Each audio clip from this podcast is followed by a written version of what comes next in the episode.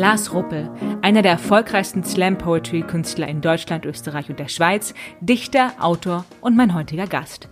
Wir sprechen über alles. Darüber, wie man Alpha-Männchen Poesie näher bringt, warum Zugfahren die Kreativität fördert und warum Slam-Poetry für Demenzkranke lebensverändernd sein kann mein ganzes Programm ist, also da hat man es, glaube ich, als AfD-Wähler oder FDP-Wähler echt schwer, äh, sich das anzuhören. Und da habe ich auch kein Problem mit. Ich finde, diese Form von Haltung, die kann man ruhig beweisen. Und das muss, muss dann ja auch nicht jedem gefallen. Mein Name ist Viktoria Fode und ihr hört, es ist eine Freude.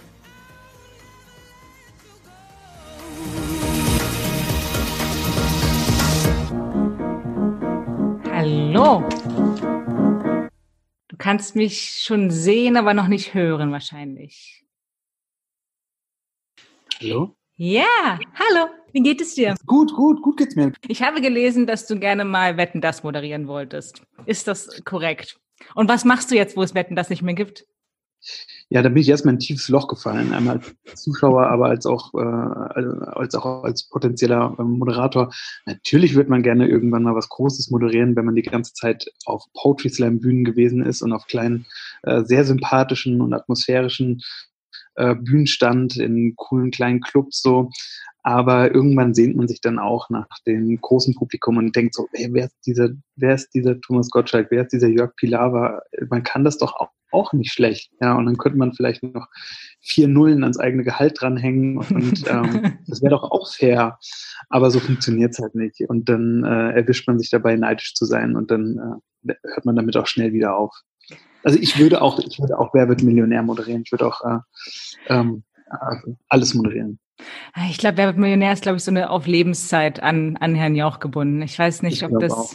Ja, aber was anderes, du könntest dir doch was anderes überlegen. Ich meine, du hast dir ja schon einiges überlegt und du spielst das so ein bisschen runter, weil kleine Bühnen, ich habe ein Video gesehen, das sah aus wie die Elfi, ist das richtig? Kann das ja, sein? Das ja, ist schon genau. keine kleine Bühne.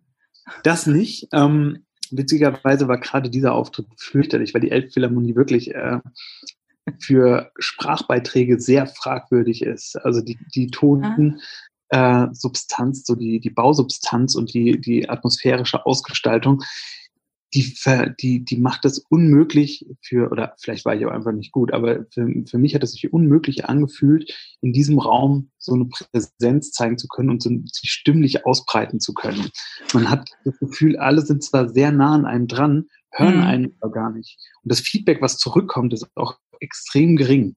So, und irgendwie steht man dann so ganz verloren in diesem Raum und äh, diese ganze Präsenz dieses Raumes erdrückt einen so ein bisschen. Und man merkt, eigentlich ist das viel zu groß für sowas Kleines wie Poetry Slam. Eigentlich hm. muss da so das richtige Donnerorchester stehen und richtig reinpowern, dann, dann wird der Raum gefüllt. Aber ähm, so ein, ein Karl Heinz, der da rumsteht und so ein Textchen vorträgt, der verliert sich da drin total. Und das ist ja auch 360 Grad und hinter einem standen, also, saßen ja auch noch Leute. Ja. Das fand ich auch super unangenehm, weil ich hatte immer das Gefühl, ich müsste die auch noch ansprechen, weil die haben mir super viel Eintritt gezahlt. Und ähm, also deswegen war es jetzt, es war zwar interessant da zu stehen und, und auch toll und kann man schön in die Biografie schreiben und man wird im Podcast auch angesprochen, aber irgendwie gerade das war so richtig geil. Und da war ich auch nicht Moderator, sondern da war ich äh, Slammer. Ja, ja, nee, ich aber du hast dich doch im Kreis gedreht währenddessen, ne? Da, da, Ach, deswegen ist mir das äh, im, im Gedächtnis geblieben. Ich hätte ich das lassen sollen, die anderen haben es voll gelassen. Nö, ich das fand das gut. Ja? Also nicht, dass ja, ich jetzt eine Instanz wäre, aber hm. Nö, und ich glaube, die und Leute. Ausnahmen sind schrecklich. Also das ist irgendwie alles, irgendwie passt das komplett nicht. Das hat mich auch gewundert. Das sah, ja. also das hat, das hat irgendwie nicht so gepasst. Das sah nicht aus, als ob es eine ja. Aufnahme von, von einer, von einer Elfi wäre. Ja, das stimmt. Ah, ja, ja. Du hast, bevor du Vater geworden bist, bis zu 200 Auftritte im Jahr äh, absolviert. Mhm. Das ist auch schon, das ist eine, das ist eine Zahl. Wann, wann bist du denn darauf gekommen, irgendwie, dass man mit Poetry Slam Slamming, Slammer als, was ist da die richtige Formulierung? Als Slam-Poet oder Poetry Slammer, ja. durch Poetry Slammen, ja. Ja, ähm, dass, dass man dadurch wirklich das Leben bestreiten kann. Ich meine, du machst das ja jetzt auch schon eine Weile, ne? Ja, das hat ähm, früh angefangen. Ich habe ähm, noch während des Abiturs, äh, während der Oberstufenzeit, habe ich äh, sehr viele Auftritte gemacht. Da hat mich ein äh, Kumpel so ein bisschen an die Hand genommen, der das schon äh, intensiver betrieben hatte. Und äh, dadurch habe ich sehr erfolgreich meinen äh, Schulabschluss vernachlässigt und bin gerade so äh, mit dem Abitur in der Tasche da aus der Schule rausgegangen. Ähm, und da hatte ich schon das Gefühl, dass für mich das Konzept nicht funktioniert, dass man direkt nach dem Studium irgendwas studieren, äh, nach dem Abi irgendwas studieren muss. Hm. Da gab, damals gab es ja Gott sei Dank noch den, den, des, den Zivildienst, der hat da schon mal ein Jahr dazwischen gebracht, das war schon mal cool. Und ich habe aber bereits gemerkt, dass ich nicht wüsste, was ich wusste, was ich studieren sollte. Also mir war einfach nicht klar, was ich gerne mache und was ich mein Leben lang machen wollen würde.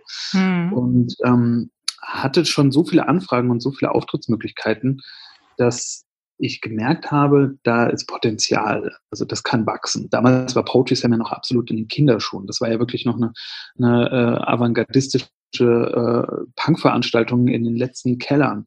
Und das kannte niemand. Und das, mhm. egal wo man hinkam, da kamen Leute hin, die haben das noch nie gesehen. Und das war wie so The Whole Moment von, von, von Ginsberg. So, wo die Leute so auf Text, wie, das kann man auch machen, das, das geht mit Texten. Was machen die da mit Gedichten? Das ist ja der Wahnsinn.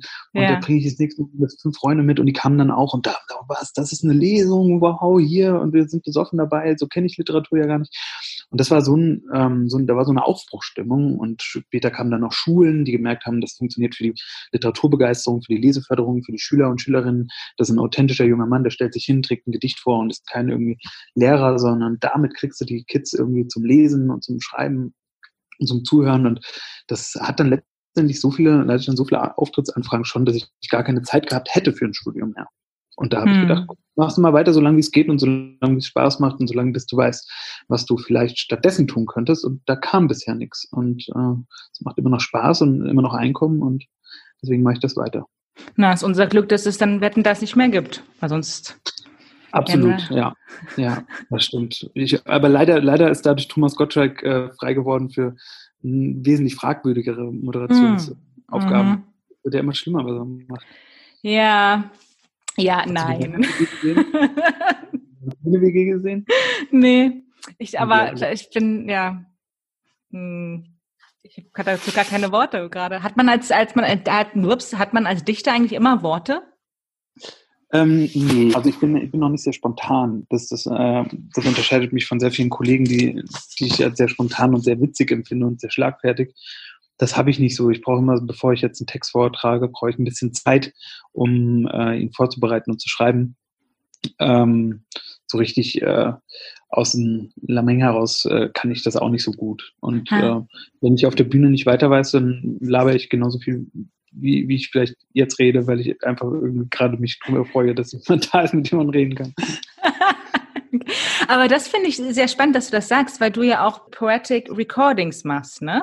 Mhm. Das ist, du bist bei Veranstaltungen, guckst du die Veranstaltung an und machst dann am Ende der Veranstaltung quasi eine, eine Zusammenfassung in Slam-Gedichtform. Genau. Das, also ich persönlich finde das wahnsinnig. Das muss ja eine riesen Herausforderung sein, oder? Weil was ist denn, wenn, mhm. wenn dir das nicht gelingt? Ja, man hat mit der Zeit schon seine Techniken, also wie so ein, ähm, man hat so, also ich habe wie so ein, quasi wie so eine begrenzte Anzahl von, von Stiften, würde ich jetzt malen, mit denen kann ich malen, verschiedene Farben.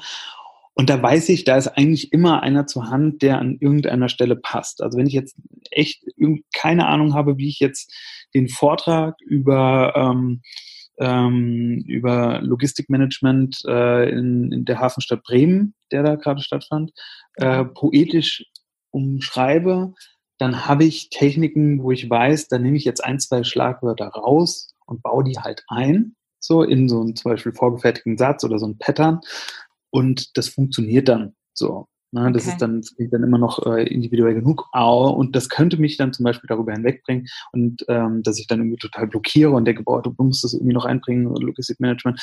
Und ähm, das ist dann erstmal weg. Und wenn mir dann vielleicht was Besseres einfällt, dann ändere ich das noch um.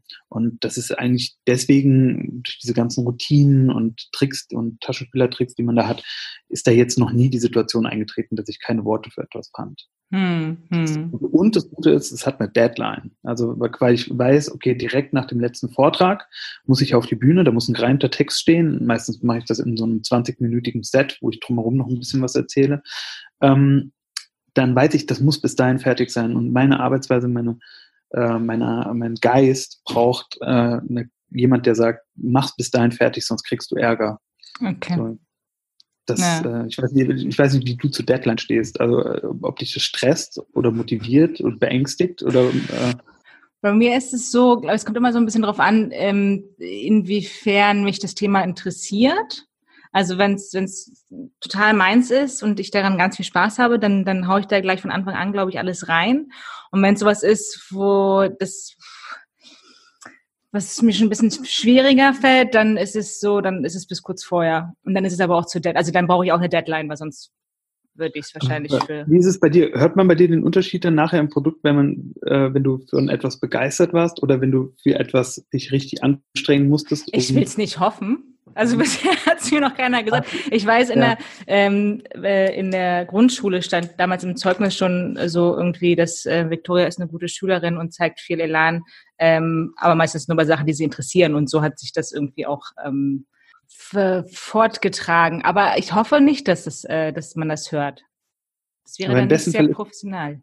Im besten Fall hat man ja seinen, naja, aber ich glaube, das geht, ich glaube, das geht schon. Also ich glaube, diese, äh, ich glaube, das ist so aktuell ähm, gerade so der Zeitgeist, dass man denkt, man muss im Beruf immer nur Sachen machen, für die man sich authentisch begeistern kann, aber manchmal Ach so. man auch, auch seinen Job, weißt du? Ja, oder? ja, das auf jeden Fall, das ja. auf jeden Fall. Aber ich glaube, und das ist dann eher so mein, mein einfach mein eigener Anspruch, dass das Endprodukt, egal ob ich, ja. ob, ob ich darauf Bock habe und es mich interessiert oder nicht, dass das trotzdem immer gut ist oder zufriedenstellend, weil das ist ja, ja dann meine Aufgabe so. Ich finde das zum Beispiel bei mir reizvoller, also für mich ähm, bei Poetry Slams war es ja immer so, ähm, da sitzen ja viele Leute so, keine Ahnung, gab's ja, wir hatten mal Auftritte in Hamburg, so O2 Arena, 5000 Leute oder so. Das gab's ja schon.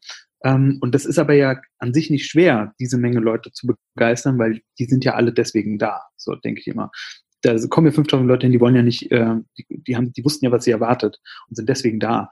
Wenn jetzt hm. aber so eine Konferenz ist oder irgendwie Leute da und Leute da sind, die eben nicht damit rechnen und überhaupt gar keinen Bock auf Gedichte haben, ähm, und eben die Veranstaltung viel trockener ist als so ein Poetry Slam. Natürlich ist viel spannender, da das eben zu machen. Ne? Leute, vor Leuten zu stehen, die das nicht erwarten und nicht wollen und in einem Umfeld, das eigentlich super unpoetisch ist. Ja. Ziemlich reizvoll mittlerweile und mache ich eigentlich deswegen lieber.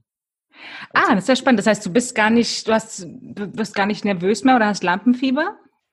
Doch schon, also jetzt so, ich finde es ich find's unangenehmer, bei einem Poetry Slam aufzutreten, wo ich weiß, da sind jetzt, ähm, ähm, da ist jetzt so ein Wettbewerb und die Leute kommen, weil sie gute Poesie sehen wollen und die haben schon ganz viele andere Slam-Texte gesehen und die Kolleginnen und Kollegen, die davor aufgetreten sind, waren super gut und ähm, alle wollen Spaß und unterhalten werden. Die Situation stresst mich viel mehr, wie mhm. wenn ich von einem, bei einer, bei einer äh, Vertriebs, äh, Vertriebsleitersitzung äh, eines Großkonzerns stehe, wo 300 Alpha-Männer sitzen und zwei Frauen, so, und überhaupt keinen Bock Wenn überhaupt. Hm. Das finde ich, das, ja, das finde ich viel, finde ich viel entspannender. Da denke ich so, okay, da ist die Fallhöhe nicht so hoch, so, ne, mit mir rechnet eh keiner und auf Gedichte hatte ich keiner Bock. Ähm, Wenn es nicht funktioniert, dann war es nicht meine Schuld, so. Ja. Deswegen bin ich da weniger aufgeregt als jetzt bei einem Slam, so richtig mit Lampenfieber, mit, mit Scheinwerfern und abends und so. Ja. Wie wirst du da so aufgenommen bei solchen Veranstaltungen? Also kommen dann die, die Alpha-Männchen danach auch irgendwie auch mal auf dich zu und fragen nach Tipps oder wollen sich mit dir unterhalten? Oder ist das eher so, man merkt schon, okay, die bleiben dann, die hören sich das an, sind gute Zuhörer, aber ziehen sich dann doch wieder eher zurück und sind nicht wirklich so interessiert? Das ist ja das Ding bei, bei äh, solchen Alpha-Männchen, denen ist ja auch sehr wichtig, dass man, dass die Welt weiß, was sie von einem, also was, was sie denken. So, ne? Die erzählen das ja dann auch gerne. Viele haben dann auch nochmal einen Tipp oder wollen auch erzählen. Ähm, Schön, Tipp. Selber, super. Wollen auch erzählen, wie sie selber dann schon mal und äh, dass sie ja auch gerne Gedichte hören. Und es ist ja, das ist ja vielen Leuten sehr wichtig, dann nochmal in Kontakt zu treten und sich selber reden zu hören. Also mhm. Wollen dann auch zeigen, dass sie da, ach, man denkt immer hier, wir wären so die Vertriebler, aber eigentlich sind wir ganz verrückte Typen. Und so, und ich mag das, ich finde das, ich finde das total schön, ich finde das super. Also eben ja. genau deswegen bin ich ja dahin, weil der hatte eigentlich, der wollte das gar nicht. Der wollte, der hatte sonst, sonst eigentlich gar nicht so viel Kontakt zu Poesie. Hm. Und sein Publikum schon. Ja. Spannend. Hm, du gibst, du hast es eben schon mal angesprochen, also am Rande, dass du auch in Schulen gehst und ähm, oder gegangen bist, gehst, ich weiß nicht, ob du es immer noch mhm. machst, und Workshop, ja. Workshops ja. gibst, ähm, mit bis zu, glaube ich, ich habe gelesen, bis zu also richtig hohe Zahlen an Schülern dabei, mhm. ne? Genau, früher ähm, habe ich so Poetry Slam Workshops in Schulen immer in Klassen gemacht und meistens so vier Zeitstunden, manchmal auch ähm, einen ganzen Tag eben mit einer Klasse gezielt gearbeitet. Und da habe ich festgestellt, dass das zu anstrengend ist, sowohl für die Schülerinnen und Schüler als auch für mich, wenn man jetzt über so einen längeren Zeitraum arbeitet. Ähm, und es ist auch uneffizient, weil der Stundenplan muss komplett freigeräumt werden. Eine ganze Klasse muss sich nur für diesen Tag innerhalb des Deutschunterrichtes, wird jetzt hier so ein Poetry Slam Tag gemacht. Das war viel zu anstrengend und auch viel zu teuer für die Schulen, die gesagt mhm. haben, ich kann nicht können nicht der einen Klasse da das Honorar zahlen. Und deswegen habe ich ähm, das Ganze komprimiert zu einer sogenannten Poesie-Begeisterungsshow. Das ist eine interaktive Show, wie so ein Großworkshop, ähm, bei dem die äh, eine unbegrenzte Anzahl von Schülerinnen und Schülern in einem Raum sitzt, ähm, Zettel und Stift auch tatsächlich dabei hat und dann äh, mir erstmal nur zuhört. Ich erkläre so ein bisschen, was Poetry Slam ist, wie ich zu Poetry mhm. Slam gekommen bin, ähm, was ich vom Poetry Slam halte, wie ich Poetry Slam sehe und was ich hoffe, dass Poetry Slam für sie bewirken kann. Und mhm. ähm, dann versuche ich sie von ihrer eigenen Sprache und ihren eigenen Sprachfähigkeiten zu überzeugen und ihnen zu zeigen, dass sie mit ihrer Stimme und ihren Worten viel Gutes machen können und dass Literatur für sie machbar ist und Poesie machbar ist und sie mitmachen können und das Schreiben ganz leicht ist. Und da habe ich so ein paar Übungen entwickelt, die ganz spielerisch die Kids ans Schreiben ranführen. Und das sind so Wettbewerbe, die man wirklich dann mit 200 Schülern in einem Raum spielt. Ne? Synonym-Battles, das heißt, äh, man findet, äh, wer, wer findet am schnellsten fünf Synonyme für das Wort laufen? Ja, oder ja. Ähm, äh, ich habe es jetzt echt schon ewig nicht mehr gemacht wegen dem scheiß Quarantäne. ähm, verschiedene Spielchen. Ja, äh, und so fühlen sich dann zwei Stunden und 200 Schüler hatten eine richtig gute Zeit und haben noch Bock auf mehr und äh, haben alle geschrieben, alle haben was vorgetragen und ähm, das ist so dann eben mein Workshop-Konzept, was ich seit einigen Jahren äh, anbiete. Und äh, die tragen das am Ende dann auch vor, aber nicht einzeln wahrscheinlich. Auch vor, doch noch vor. Also manche man kann entweder auf die Bühne kommen oder da sitzen bleiben. Also ich habe da yeah. noch ein Mikrofon, komme mit dem Mikrofon auch in den Raum. Und das ist wirklich ganz spannend zu sehen, wie die so, wie so die Kids, zu denen ich anfangs auch gehört, also zu denen ich früher auch gehört habe, so in der letzten Reihe, die froh sind, wenn sie mal in der letzten Reihe mhm. sitzen können. ähm, halt so einfach die Leute, die sich eben, ja, wo die, die, meistens die Jungs, die typischen Jungs aus der letzten Reihe, die da mit verschränkten Armen sitzen, versuchen heimlich auf dem Smartphone rumzudrücken äh, und nicht zuhören, wie die so langsam dann äh, dann doch mal Stift und Zettel rausholen und dann doch mal mitmachen und am Ende stehen da ganz oft gerade genau die und tragen was vor. Und zwar dann mhm. irgendwie so ein Poser-Scheiß, sondern wirklich äh, einen guten Text. Die wollten halt zeigen, dass sie es auch können. Und viele, ganz viele Lehrerinnen und Lehrer kommen danach und sagen, hey, da hat der, der hat der, der hat äh, Jakob vorgetragen, der, der trägt nie vor, echt, das ist der Schlimmste, und jetzt macht er. Und ähm, das kann Poetry Slam. Deswegen mag ich Poetry Slam auch immer noch sehr gerne, weil es junge Menschen die Poesie nahebringt. Poesie wird demokratisiert, den Leuten äh, äh, nahegebracht, weg vom Elfenbeinturm, sondern hin zu den Menschen. Und äh, ja. das ist der tollste Effekt dieser Workshops. Ja. Schön. Und äh, machst du mit den Lehrern auch Workshops? Weil das natürlich genau, irgendwie ist ja wunderbar, wenn man sowas, also wenn man so eine Fähigkeit hat, wie, wie du sie ja offensichtlich hast, dass du ja. das mit so viel Spaß und Freude vermitteln kannst, dass es die Kinder aber auch, oder nicht die Kinder, Jugendlichen ja auch äh, aufnehmen und nicht so, also mhm. ich, manchmal ist es ja irgendwie, man hat ja auch oftmals äh, junge Lehrer voller Elan, aber dann sind die Schüler trotzdem irgendwie so, hör, was wirst du mir jetzt erzählen? Aber auf dich scheinen sie ja äh, anders zu reagieren. Also hast du da irgendwelche Tipps oder ja. Mittel, die du den Lehrern mitgeben kannst? Also ich gebe Lehrerfortbildung. Ähm, Grundproblem der ganzen Sache ist eigentlich ein Authentizitätsproblem. So, mhm. ne? Ein Referendar, so cool auch ist, wird der Referendar bleiben. Ein junger Lehrer, so cool auch ist, wird ein äh, junger Lehrer bleiben. Ähm, wenn aber Künstler wie ich, und es gibt ja viele andere Kollegen und Kolleginnen von mir, in eine äh, Klasse kommen, dann bricht es das auf. Und äh, die, die Kids merken, okay, das ist jetzt hier zwar Schule, aber auch irgendwie nicht. Ja, weil das ist so ein ganz junger, da ist so ein wirklich so ein Typ, der kam mir jetzt an so und äh, so eine coole Frau fast in meinem Alter, sehen ja noch ganz jung aus. Und ähm, das ist was, was eigentlich, was ich jedem Lehrer empfehlen würde, holt euch Künstler, lokale Künstler in die Schule, so, und gebt, versucht bei der Schulleitung ein bisschen Geld zu holen und gebt denen das, die freuen sich, wenn sie Poetry Slams vorstellen können. In jeder, äh, jeder Stadt gibt es einen Poetry Slam, fragt da einfach an.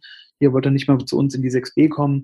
Ähm, aber ich zeige natürlich auch in Lehrerfortbildung gewisse Techniken, die man in den Unterricht integrieren kann, teils diese Spiele, von denen ich sprach, ähm, um die Kids so ein bisschen ähm, zum Schreiben zu motivieren. Das können die auch selbst und ähm, die können das dann in den, im Unterricht anwenden, aber auch fächerübergreifend. Also es sind auch Übungen, die kann, die kann man im Geschichtsunterricht anwenden, zur Reflexion, äh, kreative Schreibübungen, die es schaffen, Inhalte zu wiederholen. Mhm. Und das mhm. mache ich alles in der Fortbildung, die ich auch noch anbiete, genau. Mhm. Und das machst du deutschlandweit oder weil du bist ja jetzt in Berlin, ne? Du bist, mhm. gehst du auf die Schulen zu, da kommen die auf dich zu oder wie funktioniert das? Also tatsächlich ist es so, dass ich sehr selten in Berlin arbeite, ähm, zumindest hm. in Schulen oder ähm, auf Bühnen, ähm, weil tatsächlich in Berlin die Gagen einfach wesentlich geringer sind oder wesentlich geringer waren. Wahrscheinlich sind sie jetzt deutschlandweit nach der ganzen Sache äh, gleich gering. Ja. Ähm, aber so äh, die meisten äh, Anfragen, zum Beispiel von Schulen, äh, kriege ich eben aus äh, Bundesländern, die da finanziell ein bisschen anders aufgestellt sind. Also Ach, häufig in Bayern, Baden-Württemberg und äh, Hessen zum Beispiel. Hm. Da bin ich viel ähm, war auch schon äh, in, in, in der Schweiz viel. Ähm, ich mache es weltweit. Früher ich, bin ich noch weltweit aufgetreten, ähm, war viel fürs Goethe-Institut unterwegs, war im Sudan, als es noch ein Land war, habe da für das Goethe-Institut Schulprojekte geleitet, für in, mhm. Indien ähm, mit Schülerinnen und Schülern gearbeitet, die indischen und sudanesischen Poetry Slam Meisterschaften organisiert und moderiert, äh, in Russland, Estland, ähm, Italien, äh, war auch mein äh, ich war auch mal in äh, Potsdam. Also folge also egal, egal wo du hinkommst, Poetry Slam war überall tatsächlich Mittel, um diese Sprachfreude zu wecken. Und das ging ja. überall, das ging auch in jeder Sprache. Und das ist auch in allen Ländern gleich. Alle haben als Kinder total Lust auf Poesie. Jedes Kind wächst auf mit so Kinderreimen und so Abzählreimen und so Kinderliedern. Wir lernen ja durch den Reim und seine spielerische Natur viel sprechen. Das lädt uns zum Sprechen ein.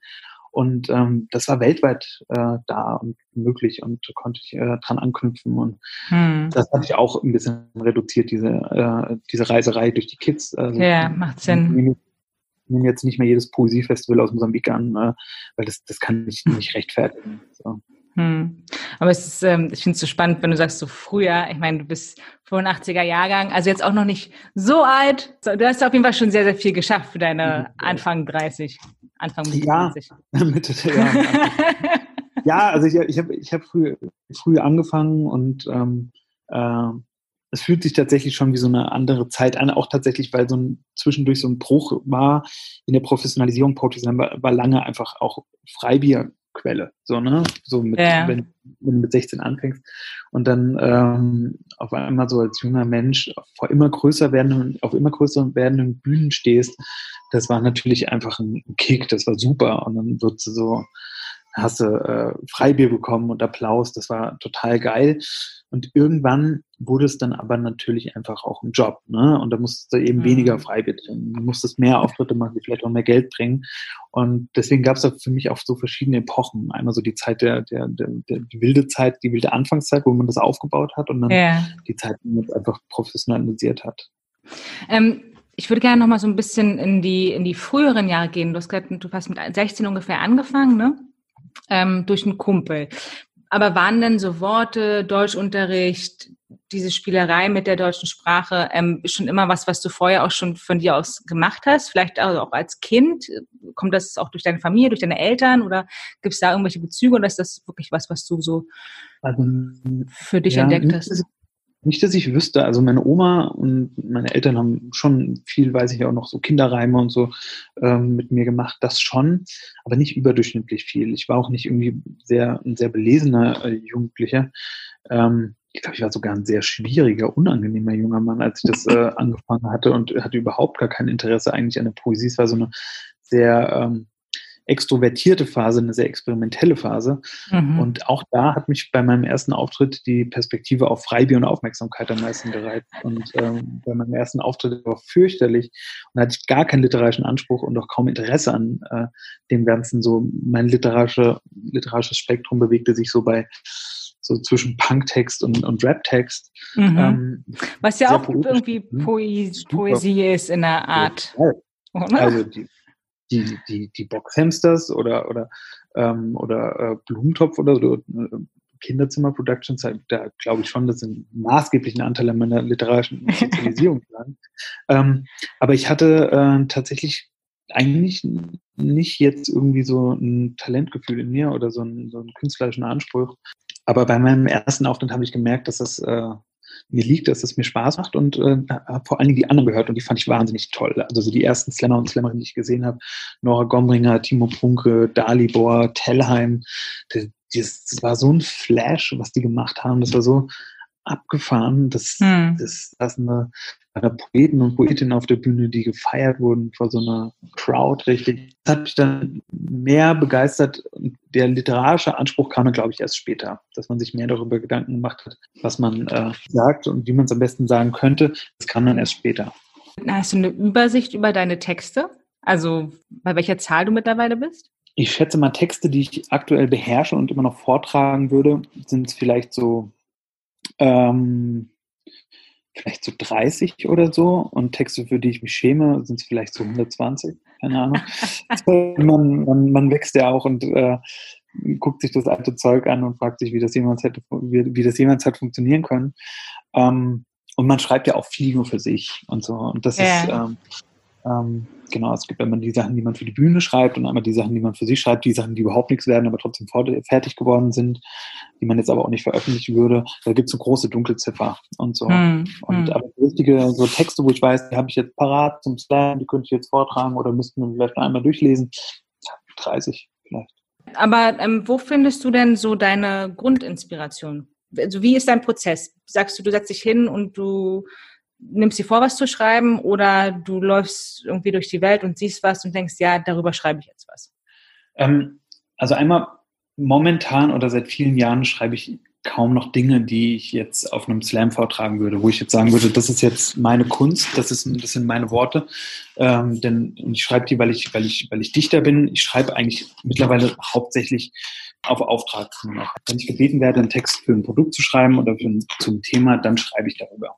Hm. Und da hilft mir einfach die Deadline. Die Deadline, äh, früher war das so, dass ich, glaube glaub ich, viel spazieren gegangen bin und ähm, äh, im Zug viel geschrieben habe. Der Zug ist für mich sehr wichtig. Zugfahren ist das Allerwichtigste. Zugfahren, da kann ich am allerbesten schreiben, da bin ich am wenigsten abgelenkt. Ähm, das ist so lustig. Ich habe auch einen meiner Lieblingstexte äh, im Zug geschrieben. Und es fängt auch irgendwie so an, so aus dem Fenster gucken und die ja. Landschaft vorbeizieht. Aus, warum ist das so? Warum ist man im Zug so kreativ? Also ich glaube, weil es sehr viel, ich meine, es ist ja sehr viel Fenster, also man hat sehr viel Blick nach draußen, gleichzeitig aber auch keine Möglichkeit, das ähm, da näher drauf einzugehen, weil es so schnell dran vorbeigeht. Ja. Und, ähm, und man ist so gebunden an diesen Platz und man wird so gezwungen, nur das zu tun. Und man ist nicht auch, man ist auch nicht abgelenkt im Sinne, wenn ich jetzt zu Hause sitze und denke, oh, scheiße, nur aufräumen oder äh, ach hier, äh, müsste ich mal die Fenster wieder putzen. Man ist so dermaßen konzentriert in diesem, in dieser Büro, in dieser äh, Bürosituation da und das Internet ist schlecht. Das finde ich auch sehr äh, entgegenkommend. Du hast einfach nicht genug Internet, um dir Internetvideos anzugucken. Ähm, das hilft mir auch sehr stark. Ähm, Kaffee spielt eine wichtige Rolle. Kaffee ist extrem wichtig. Er ist auch sehr stark im Zug. Der, der sogar, der ist, ich, mag den, ich mag den sogar ganz gerne. Ich weiß gar nicht, was viele Leute sagen. Ich finde den lecker. Und der ist ja mittlerweile auch Bio. Hm? Der ist, der ist mittlerweile auch Bio, der aus der Ach ähm, so, ja. aus, dem, aus dem Speisewagen. Ähm, genau, ansonsten ist dann die Inspiration früher gewesen, eben so, ja, so spazieren gehen und alles. Aber ähm, heutzutage muss ich mich ein bisschen äh, sachlicher und konzentrierter so mit den Themen auseinandersetzen. Hm. Ähm, ich habe jetzt die letzten Tage ein Gedicht geschrieben, zum Beispiel für das Universitätsklinikum Eppendorf mhm. in Hamburg. Die wollten so einen Text machen für ihre Patienten, ähm, die gerade im Krankenhaus sind und keinen Besuch bekommen können. Und die wollten ja. zu Ostern so einen Gruß machen, ein Grußgedicht denen schicken. Und ähm, das ist dann kein sehr romantischer Vorgang ähm, des Schreibens. Ich setze mich hin und, und schreibe. Also das, dann, ich, da gibt es vielleicht Kollegen, die können das, die müssen irgendwie bei Mondlicht am, am Fenster Schnaps trinken und rauchen. Und, aber tatsächlich glaube ich, dass die meisten Schreibenden da draußen ganz sachlich sich an den Computer setzen und versuchen, sich zusammenzureißen. Läuft man dann manchmal Gefahr, dass man immer wieder die gleichen Worte oder Reim oder Kombinationen benutzt, weil man weiß, ja. es funktioniert?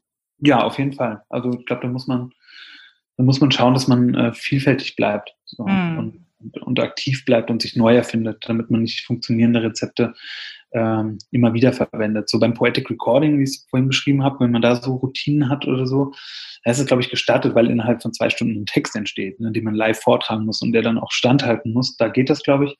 Aber wenn man jetzt einen künstlerischen Anspruch an sich selber stellt und an sein eigenes Werk, dann sollte man da, glaube ich, aktiv bleiben und variabel das stimmt.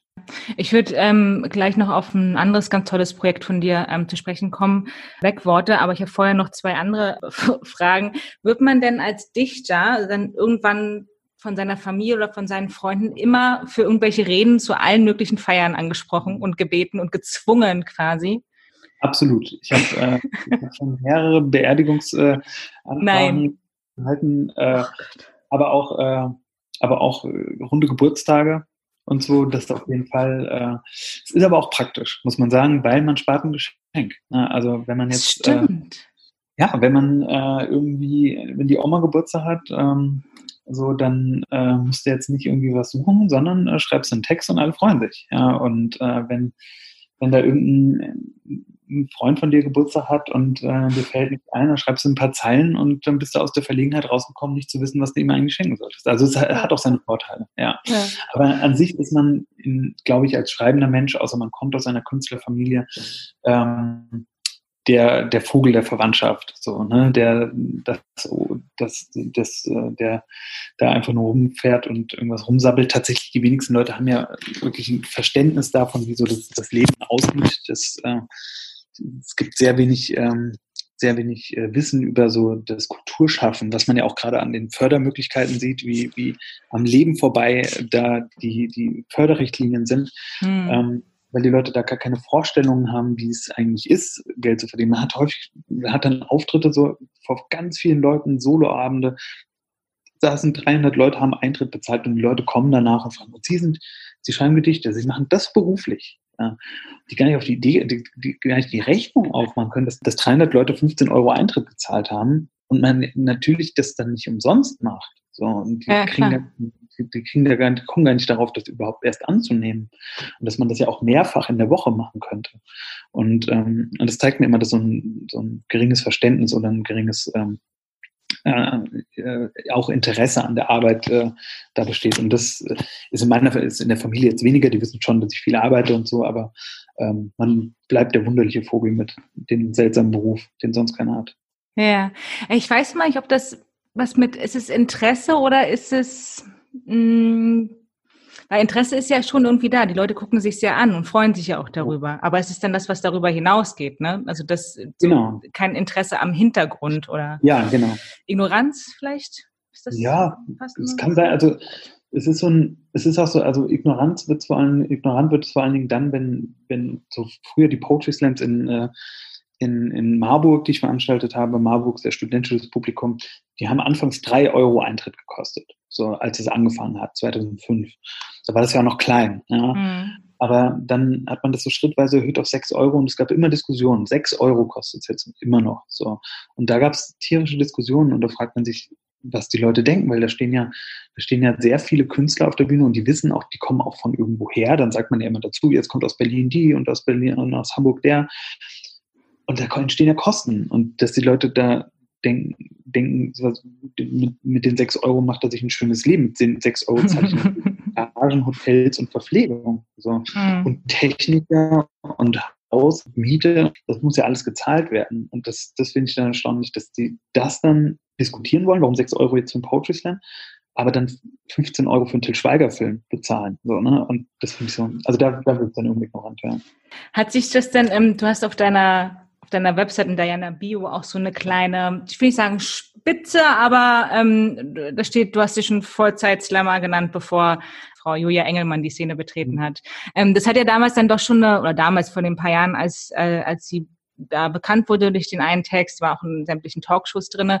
Wie wurde das so von der restlichen Szene aufgenommen oder auch von dir persönlich? Weil ich meine, ihr seid ja da schon ihr habt ja die Zeit davor noch mitbekommen und all das, was ja. du ja gerade beschrieben hast, irgendwie, dass die Leute damit nicht so wirklich was anfangen konnten, in den Untergrundbars aufgetreten seid für drei Euro.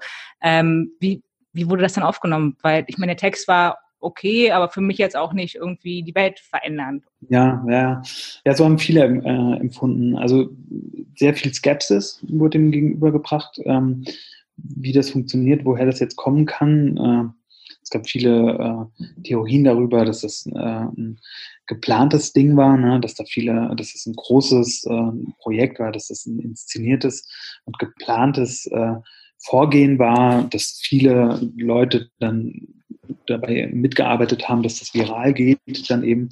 Ähm, aber ich glaube, die Hauptsache war einfach Neid. Also bei mir war es auch Neid. Ich habe mir gedacht, mhm. wie wahrscheinlich viele andere, das ist nicht der Text, der die Welt verändern wird. Und äh, man hat ihn vielleicht jetzt selber nicht auch geschrieben. Äh, man denkt da jetzt nicht, gut, ich habe doch viel bessere Texte geschrieben. Das denkt man jetzt nicht. Aber man denkt so, ähm, warum jetzt die, warum steht die jetzt für Poetry Slam, obwohl man das ganze Ding aufgebaut hat? Und sie war ja. nie war jetzt nie so die, die übermäßig so sich in die Szene eingebracht hat und irgendwie selber veranstaltet hat oder viel rumgereist ist oder sehr erfolgreich war.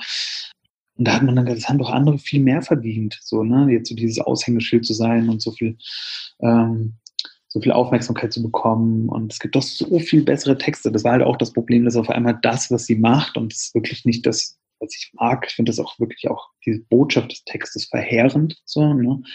Ähm, mhm. Ähm, äh, wieso muss das jetzt Poetry Slam sein? Weil ganz viele haben auch gesagt, ja, aber das schafft ja Aufmerksamkeit für Poetry denn wir brauchten überhaupt gar keine Aufmerksamkeit. Die Läden waren eh voll, also auch äh, vorher. Ja. Und dann kamen ganz viele und haben Julia Engelmann Texte erwartet, weil sie dachten, das ist Poetry Slam. Und die sind dann auch zum Großteil gar nicht wiedergekommen, Gott sei Dank, weil so ist halt Poetry Slam einfach nicht. Das ist auch ein Teil von Poetry Slam und ist auch sehr wichtig und das hat auch vielen Leuten was gegeben und das ist auch gut. Aber das ist nicht das, was Poetry Slam darstellt. So, und Poetry Slam, Poetry Slam, wie es wirklich ist, hat dann viele, die dann wegen Julian gekommen waren, echt schockiert und gesagt, oh Gott, was, was für ein Scheiß ist das denn? Und das ist auch gut so. Und so hat, dann, äh, so hat sich das dann auch wieder reguliert. Hm. Aber ähm, bis heute mag ich das nicht groß, was sie macht. Und äh, ähm, bis heute bin ich auch neidisch auf den Erfolg und die Aufmerksamkeit und äh, verfluche den Kulturbetrieb und die Aufmerksamkeitsökonomie, dass sie so funktioniert. Aber mein Gott, also der Wendler hat noch mehr Zuschauer und oh noch mehr. Also, man, du kennst sie auch alle. Man steckt halt einfach nicht drin. So ist es halt einfach. Ja. Yeah. Eine Nische und dann ist das auch in Ordnung. Da sollte man yeah. zufrieden sein mit dem, was man hat.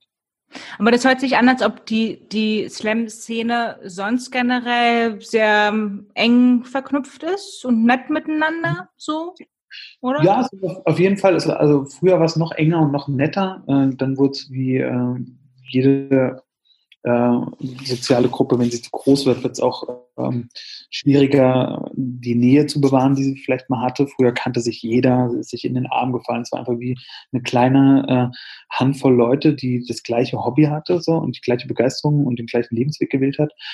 Und dann kamen immer mehr Leute dazu und dann entstehen kleinere Gruppen, dann entstehen andere Netzwerke unter äh, Geklüngel und, ähm, und dann kann der eine doch den anderen nicht leiden. Und äh, und so, ähm, ja, es ist wie jede andere, wie eine WG halt, ne? Also der, der eine aus dem Zimmer kann den nicht leiden, der hat was mit dem in dem Zimmer und der hat, die hat was mit der. Und das ist halt ganz normal. Aber es ist immer noch eine große Gemeinschaft, die sehr unorganisiert ist. Ähm, es gibt kein Zentralorgan. Äh, aber die dafür ziemlich gut organisiert ist, gut geschlossen vorgeht. Also wir haben klare Vorstellungen, wie wir gegenüber Firmen auftreten. Es gibt keinen Poetry Slammer, der da draußen, wenn ähm, Vattenfall anfragt, äh, ob man für 150 Euro bei denen auftreten kann, sagt, ja, ja mache ich so. Und da ist klar, ähm, die Leute haben ein Bewusstsein dafür, dass man selber mit jeder Anfrage, die man beantwortet, die Preise macht. Und wenn es einer für 150 Euro für Vattenfall macht, ähm, mhm so, dann ist das einfach billig. Dann ist es zum Schaden derer, die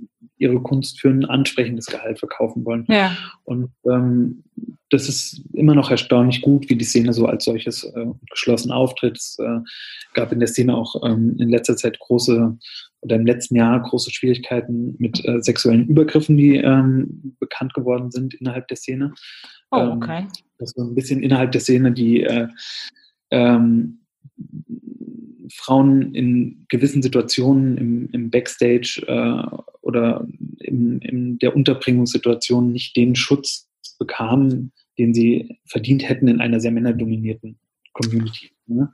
Da gab es so ein paar Fälle, die rausgekommen sind und es wurde klar, das Ganze ist sehr, sehr, sehr toxischer Betrieb doch und es wurde, es wurde, es gab sehr viele, ähm, sehr, äh, sehr viele äh, Strukturen, die äh, sexuelle oder psychische Gewalt gegenüber Frauen äh, äh, gefördert haben. Und da hat die Szene auch sehr viel umgedacht. Es gab, ähm, es gibt seitdem auch eine große Vertrauensgruppenarbeit, wo viele, ähm, wo man sich hinwenden kann, äh, wenn man Probleme hat, wenn man sich diskriminiert fühlt. Und die Szene hat schon viel Zusammenhalt und äh, viel Solidarität bewiesen. Und äh, das ist auch ganz, äh, ganz herzerwärmend, was da passiert, trotz aller ja. Schwierigkeiten. Ja. Wahnsinn. Also auch da, ich meine, das ist wieder ein naiver Gedanke von meiner Seite, aber ähm, dass das, ich meine, es passiert im Film, Fernsehen, Theater, Musik ja überall leider immer noch verstärkt, wie wir in der letzten Zeit mitbekommen haben.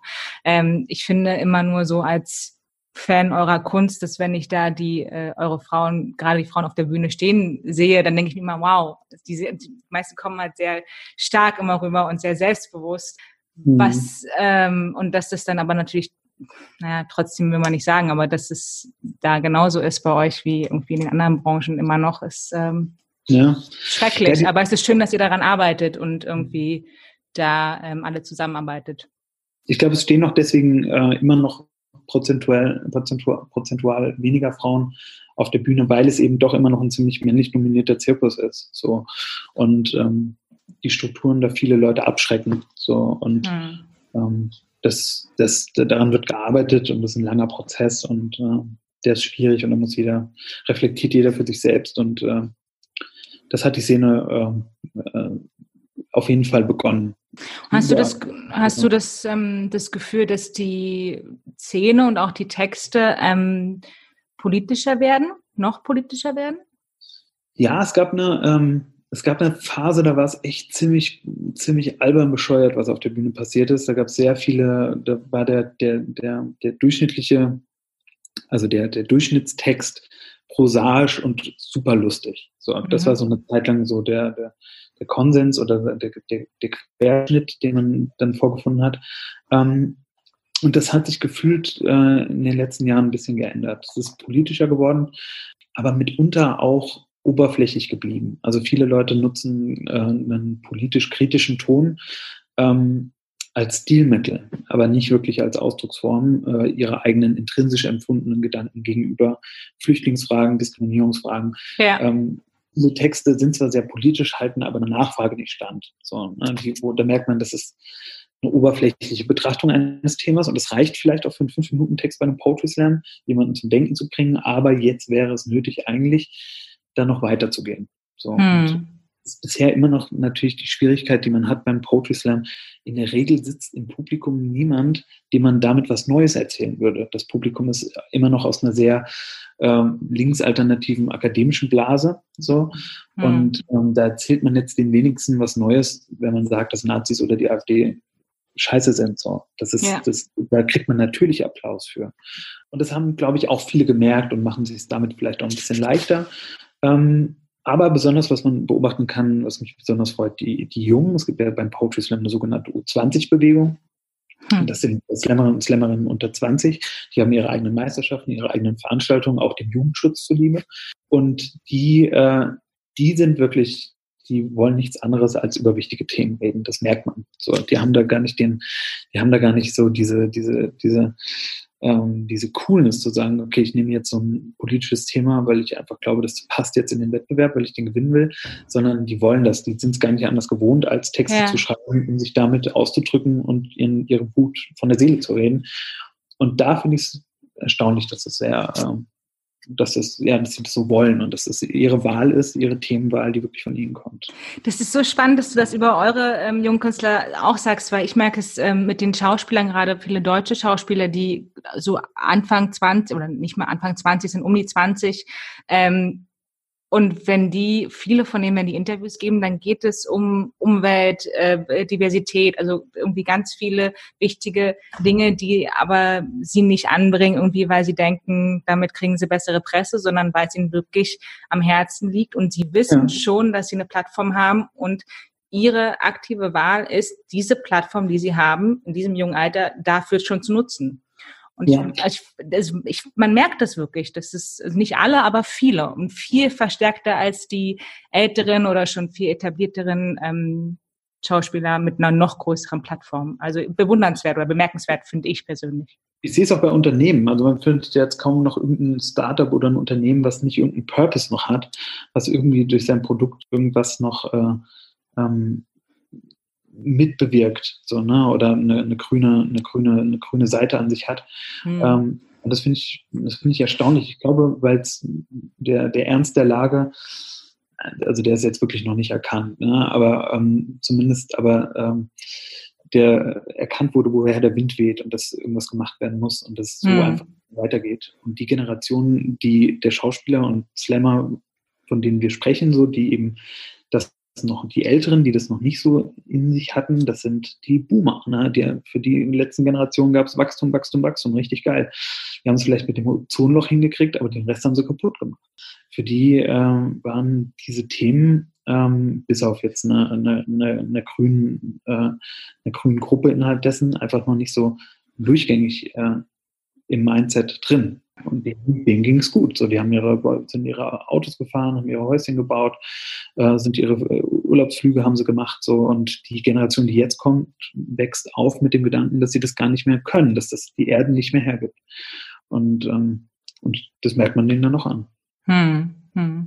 Ähm, um auf diese ältere Generation nochmal kurz zu sprechen zu kommen, die zwar nicht direkt bei dir im Publikum sitzen, aber zum Beispiel so ein Text mit äh, Die Kuh vom Eis, den du äh, ja. geschrieben und vorgetragen hast, da ist ja, da wird ein äh, Diekmann persönlich ja genannt, die Bildzeitung wird genannt. Ähm, Gab es da schon mal irgendwelche Reaktionen direkt auf dich, die das dann in Frage gestellt haben oder gesagt haben, oh, wie können Sie das wagen oder irgendwie sowas? Oder ist es, weil das Publikum nicht in diese Richtung geht, gar nicht so ein Gedanke, der dir, also überlegst du, ob du das wirklich so direkt ansprichst oder ist deine Überzeugung so, nein, das ist dir wichtig, du nennst diese Person jetzt beim Namen und du nennst auch die Zeitung, wie sie heißt und du umschreibst es nicht nur. Mhm. Nee, es ist mir schon, es ist mir schon wichtig. Also ich glaube, ich gehöre zu ähm, äh, in so einer Zwischenphase. Also einerseits äh, ähm, bin ich jetzt keiner von den Jungen, die da irgendwie nie anders gelernt haben, als äh, politische Texte zu machen. Andererseits ist mir aber in den letzten Jahren noch klar geworden, dass es ein, eine dringende Notwendigkeit ist, die eigene Reichweite auf der Bühne zu nutzen, hm. um das zu tun.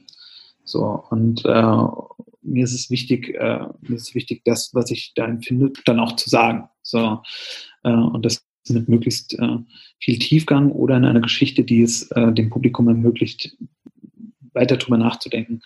Und ähm, ich hätte da, ich habe damit auch keine Probleme. Auch mein ganzes Programm ist, also da hat man es, glaube ich, als AfD-Wähler oder FDP-Wähler echt schwer, also äh, sich das anzuhören. Und da habe ich auch kein Problem mit. Da würde ich die Auseinandersetzung auch suchen. So. So. Mhm. Und ähm, das, ich finde, diese Form von Haltung, die kann man, die kann man ruhig beweisen. Und das muss, muss dann ja auch nicht jedem gefallen. Ja. Wir haben jetzt aber, glaube ich, noch, also die, die, kommen ja, die kommen ja nicht, die, die, die trauen sich ja keine persönliche Auseinandersetzung. So, ne? Also wer jetzt, hm. wer, wer, sich da äh, wirklich aufregen würde, das machen die ja dann meistens per, äh, per in der Kommentarspalte. Die suchen sich dann das Video aus und dann posten sie drunter, was man für ein Arsch hm. ist. Links versifft das. Ja. Aber ist das denn, weil ich glaube, auf sozialen Medien bist du gar nicht so dolle unterwegs, mhm. ne?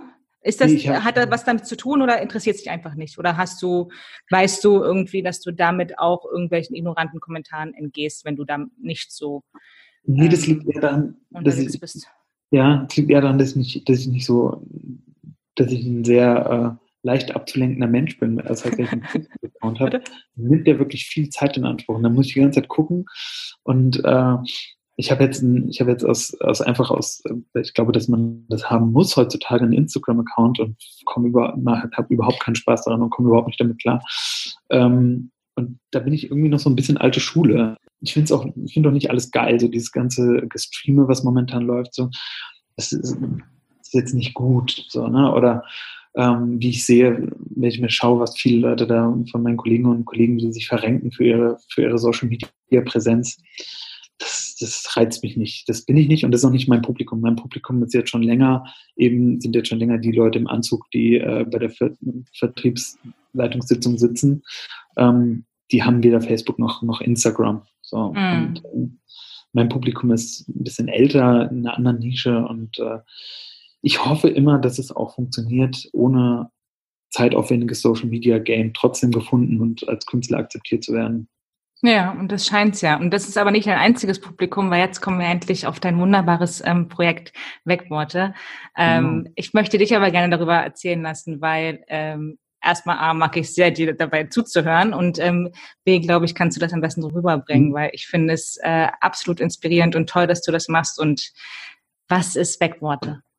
Das Wegworte-Projekt äh, entstand so. Ich hatte im Jahr 2009 ähm, durch äh, Fördergelder des Hessischen Ministeriums für Wissenschaft und Kunst die Möglichkeit, ähm, ein Kulturprogramm zu organisieren in Marburg. Ich habe damals in Marburg gewohnt und ähm, da habe ich, äh, sollte ich irgendwie so ein tolles Poetry Slam Programm auf die Beine stellen für diese, für dieses Jahr und da hat mir eine befreundete ähm, Slammerin oder Slam-Organisatorin einen Link geschickt zu einem Poetry Slammer namens Gary Glazner aus New York, der ähm, Poesie-Shows in Altenheimern äh, organisierte. Und das hat mich überhaupt nicht interessiert. So, ne? Also es war jetzt nicht so mein Ding, dass ich dachte, cool, endlich mal ins Altenheim.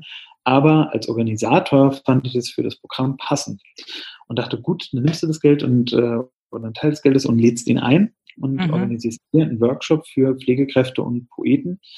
Ähm, damals nur Poeten, genau, damals nur Poeten, damit der Gary äh, den uns zeigt, wie man Gedichte in Altenheimen vorträgt. Mhm. Und ähm, als guter Organisator habe ich mir das natürlich dann noch selber angeguckt, war selber bei dieser, äh, bei diesem Workshop dabei. Und da habe ich dann gemerkt, dass es toll ist, dass da äh, wirklich äh, ganz besondere, äh, ganz Poesie durstige Menschen sitzen, die durch das Alter und den damit verbundenen Symptomen wie der Schwerhörigkeit oder durch die Demenz ähm, Schwierigkeiten haben, diese Gedichte noch zu hören. Und dass es im Altenheim wenige Menschen gibt, die dazu in der Lage sind, Gedichte so vorzutragen, dass die Menschen sie auch noch verstehen. Ja. Äh, so lebendig vorzutragen, so laut vorzutragen. Und ähm, habe dann weitere Auftritte für Gary organisiert, weitere Workshops. Ähm, der ist noch zweimal hergeflogen. Ich habe Vorträge für ihn in ganz Deutschland organisiert, war immer dabei äh, und habe dabei viel gelernt. Und habe dabei dann auch das eigene Projekt Wegworte entwickelt, weil sein äh, Konzept sah so aus, dass er bekannte Gedichte aus der Kindheit der Menschen genommen hat und sie vorgetragen hat und den Erinnerungsmoment äh, versucht hat äh, hervorzurufen. Ja. Versucht hat, die Leute, die ähm, selbst mit schwerster Demenz da sitzen, durch das Gedicht so einen klaren Moment haben zu lassen. Weil das häufig beobachtet wird, dass Menschen, die sich selber nicht mehr im Spiegel erkennen können, trotzdem die Gedichte kennen, wiedererkennen, die sie oder aufsagen können, die sie als Kinder gelernt haben. Mhm. Und, ähm, und das, dann habe ich das Projekt weiterentwickelt dahingehend, ähm, besonders die Pflegekräfte dahingehend zu schulen, dass sie während der Pflege jedes Gedicht vortragen können, dass sie einfach den, äh, die Pflege, sei es häuslich oder äh, in einer Einrichtung, zu einem Ort machen, wo äh, der kulturell belebt wird, wo sie die Möglichkeit haben, ihre Gedichte vorzutragen, wo sie die Möglichkeit haben, äh, durch Reime die Kommunikation äh, mit den Menschen zu stärken oder die, sie zu aktivieren, ihnen ein Gedicht vorzutragen, wenn sie einen müden Tag haben, ihnen ein Gedicht vorzutragen, das sie aktiviert und ihnen Übungen zu zeigen, ähm, die dabei helfen, jemanden, der sich dagegen wehrt, gewaschen zu werden, äh, vielleicht zu entspannen, Vertrauen aufzubauen, ja, oder wie man äh, jemanden, der sehr aufgeregt ist, mit einem Gedicht beruhigt, oder wie man jemanden, der sehr einsam ist, äh, durch ein Gedicht ähm, einen Moment der Nähe schenkt. Und ähm, das eben auch besonders mit Gedichten, die die Leute noch nicht kennen. Und ja. Äh, da war es mir besonders wichtig, dass die Pflegekräfte, die wie alle anderen Menschen auch echt nicht so viel Bock haben auf Gedichtvortrag, dann in meinen Workshops merken, dass sie das sehr wohl können und dass es Spaß machen kann, äh, Gedichte vorzutragen, dass sie ihre eigene Arbeit damit erleichtern, dass es ihnen Spaß machen kann und dass sie den Menschen, mit denen sie arbeiten dürfen, eine große Freude machen können. Und da gibt es eben verschiedene Techniken, die es, äh, die, die Aktivierung, die Beruhigung ähm, unterstützen, die man machen kann, interaktive Techniken, wo die Senioren und Seniorinnen dann mitmachen können, mitsprechen können.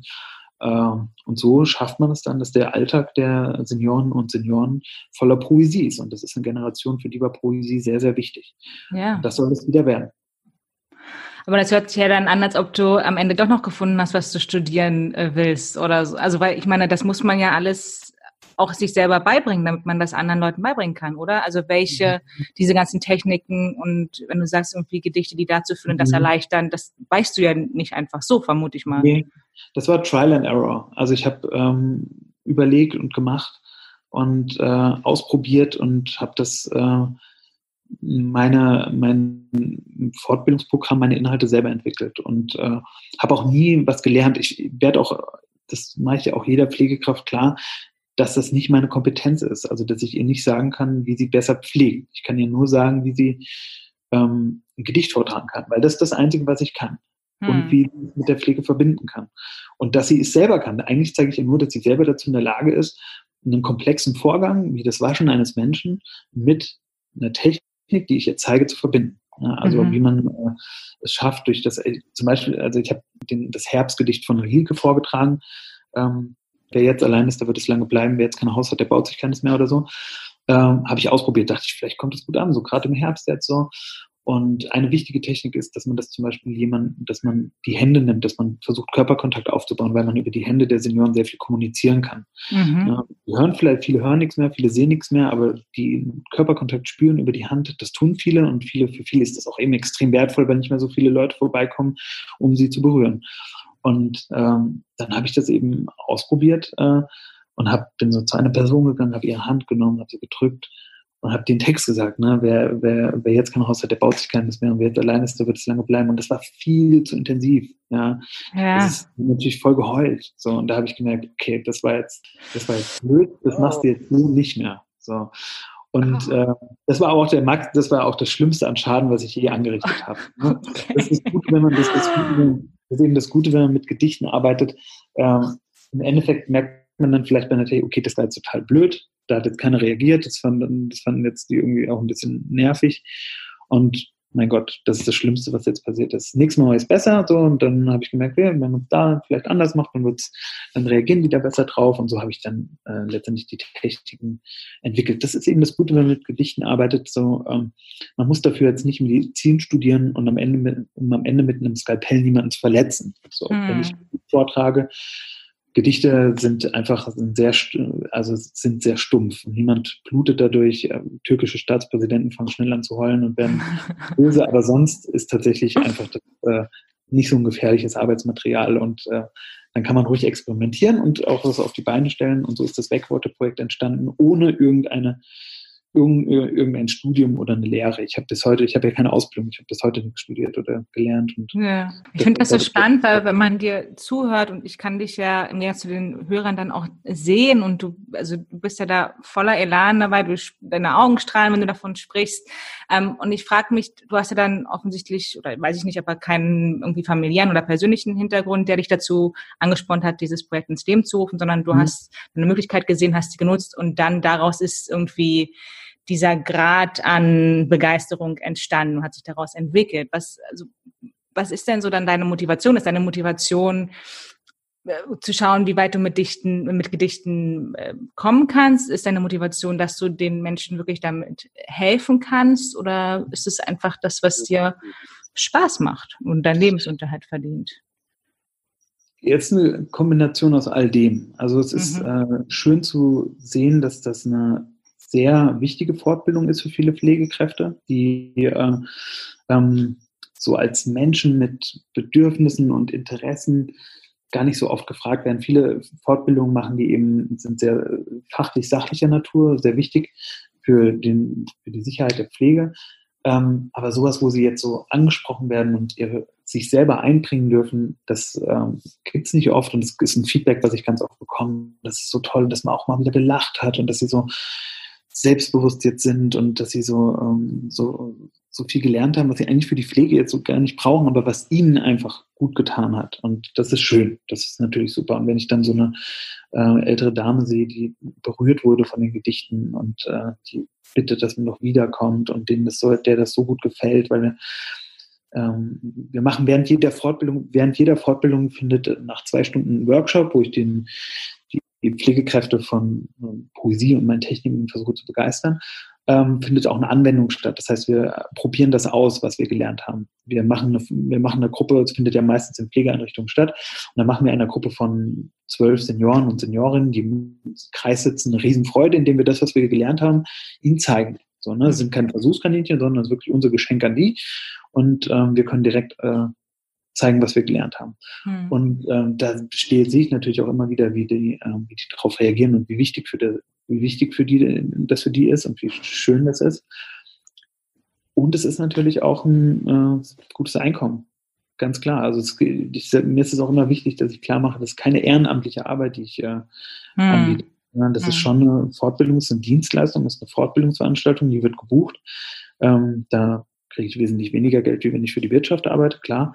Ähm, aber ähm, in Anbetracht der ganzen ehrenamtlichen Arbeit, die da draußen geleistet wird, von vielen, die da ihre Zeit investieren und viel Kraft und viel Gutes tun, aber nicht bezahlt werden, werde ich bezahlt. Und ähm, das ist natürlich das Beste an einem Job, wenn du äh, Menschen glücklich machst, wenn du selber dabei glücklich wirst, was Gutes tust und dafür ein Gehalt bekommst, ist natürlich super. Also ja. das ist ein Riesenprivileg und das weiß ich auch. Ja, Altersheime zum Beispiel, die kommen dann, können auf dich wieder zukommen und dich ähm, genau. anfragen und buchen, einfach über deine Website wahrscheinlich, ne? Genau, genau. Und da macht man dann, äh, findet dann für, für Betreuungskräfte, für Pflegekräfte statt, aber auch für die Hauswirtschaftsmitarbeiter, für Angehörige können teilnehmen. Es sind meistens so 20 Leute in einem Workshop. Mhm. Ähm, zwei Stunden Vorbereitung, also Training der Techniken, rhetorische Übungen, Selbstbewusstseinsübungen, äh, die Techniken ganz konkret äh, werden äh, dargestellt. Äh, dann machen wir eben die Vorführung, äh, die dauert ungefähr eine Dreiviertelstunde und danach machen wir nochmal so einen Transfer, wo wir dann überlegen, wie wir das, was wir in dem Workshop gelernt haben, dann tatsächlich jeder für sich in den Arbeitsalltag integrieren kann. Das kann man buchen, deutschlandweit, ja. Ja, schön. Und du hast es auch in, äh, in Buchform gebracht, ne? 2016 oder in mhm. einer Art davon, äh, geblitzdingst. Mhm Slam Poetry über Demenz. Was ist das? Eine Sammlung, aber von verschiedenen Autoren, glaube ich. Genau, da bin ich Herausgeber. Ich habe ähm, einen Aufruf gestartet in der Slam-Szene ähm, und habe nach Texten gefragt über äh, dem, über das Thema Demenz, weil ich im Laufe der äh, verschiedenen Poetry Slams gemerkt habe, da gibt es viele Texte. Ich habe viele Kollegen und Kolleginnen auf der Bühne Texte machen sehen über Demenz, weil das natürlich, wenn das ein Verwandter hat, ein sehr persönliches, starkes Thema ist ähm, und es gut tut, darüber zu schreiben. Und dann dachte ich, vielleicht ist da noch mehr. Und habe ich diesen Aufruf gestartet und es kamen tolle Texte da, da rein. Ich musste eine Auswahl treffen, was sehr schwer war, habe die dann zusammen äh, ähm, getragen, geordnet und dann äh, gab es den Verlag Satyr in mhm. Berlin, sehr toller Verlag, ähm, der gesagt hat, das machen wir, das veröffentlichen wir. Und äh, seitdem ist Geblitzdingst äh, erhältlich. Geblitzdingst, äh, der Titel äh, kommt so von Man in Black. Man in Black. Mhm. Geblitzdingst-Moment, äh, dieses Gerät, dieser kleine äh, Fotoapparat, in den man reingucken musste äh, als Zivilist, wenn man äh, Zeuge einer äh, äh, außerirdischen äh, Tätigkeit wurde. Und dann hat das geblitzdingst, es hat einen großen Blitz getan und dann hat man diesen Teil den, mit denen wo die Aliens dann vorkamen, dann vergessen. So lief das im Film, aber so läuft es auch in der Demenz. Häufig äh, ist es so, dass man da sitzt und äh, so stelle ich es mir zumindest vor und dann wird man geblitzdingst und dann fragt man sich, wie bin ich denn hierher gekommen? Mhm. Und ähm, genau, aber das Buch, wirklich die, wo ich die Techniken sachlich beschreibe, ähm, woraus man etwas lernen könnte, das schreibe ich noch, da bin ich noch dabei. Das ist wirklich eine Sammlung von Texten, literarischen Texten über das Thema Demenz. Oh, super. Du magst ja Deadlines, du brauchst ja Deadlines, also ab wann können wir ja. das Buch erwarten? Ja, Moment, momentan schreibe ich erst noch das äh, Poesie-Begeisterungsbuch, also so heißt ja mein Soloprogramm. Ja, also das, was ich eben auch beschrieben an, an Schulen mache, mhm. äh, die Poesie-Begeisterungsshow. Und ähm, da arbeite ich jetzt am Poesiebegeisterungsbuch und das wird, kommt nächstes Jahr raus. Und äh, dann kümmere ich mich um das Wegwater-Buch. Ich freue mich. Dann haben wir äh, vielleicht nochmal Zeit äh, und Lust, miteinander darüber zu sprechen. Weil jetzt haben wir nämlich schon die, die Stunde ganz einfach geknackt. Oh, wow. Ja. Krass. Ja, stimmt, jetzt sehe ich ja. Es war mir eine ganz große Freude, lieber Lars. Vielen Dank. Ja, auch danke für deine tollen Fragen und äh, das Zuhören und das nette Gespräch. Sehr, sehr gerne.